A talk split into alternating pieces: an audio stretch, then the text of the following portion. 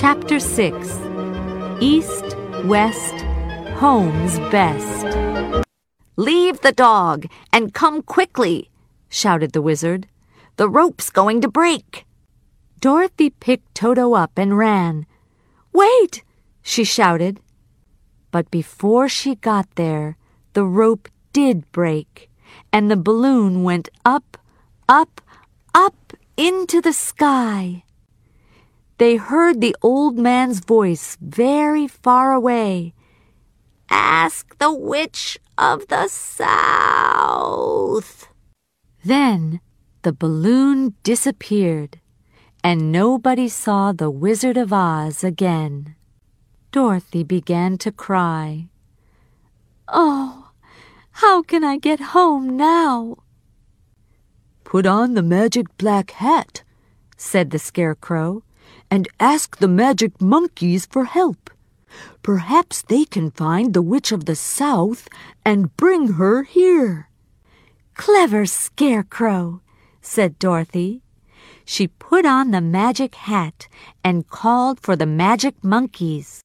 When they arrived, she said, Please find the Witch of the South and bring her here to the Emerald City.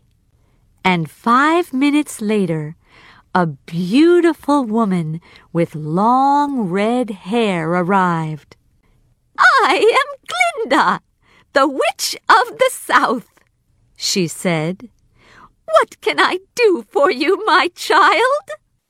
I want to go home to Kansas, said Dorothy.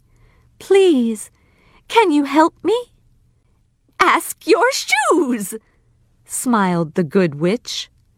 But Dorothy did not understand. Your red shoes, said Glinda, are magic shoes. They can carry you home. Just close your eyes and say, East, West, Home's best. Then jump. Oh, thank you, cried Dorothy happily. She kissed her friends and said goodbye again. Then she picked up Toto and closed her eyes. East, west, home's best, she said, and jumped. There was a noise like a wind, and suddenly Dorothy was in the sky. The red shoes fell off her feet, and she never saw them again.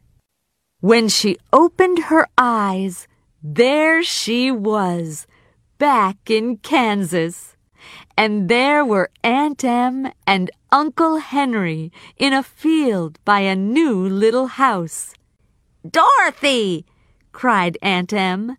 She ran and took Dorothy in her arms.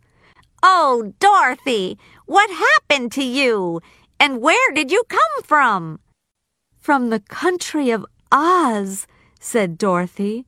But I'm home again now, and I'm so happy.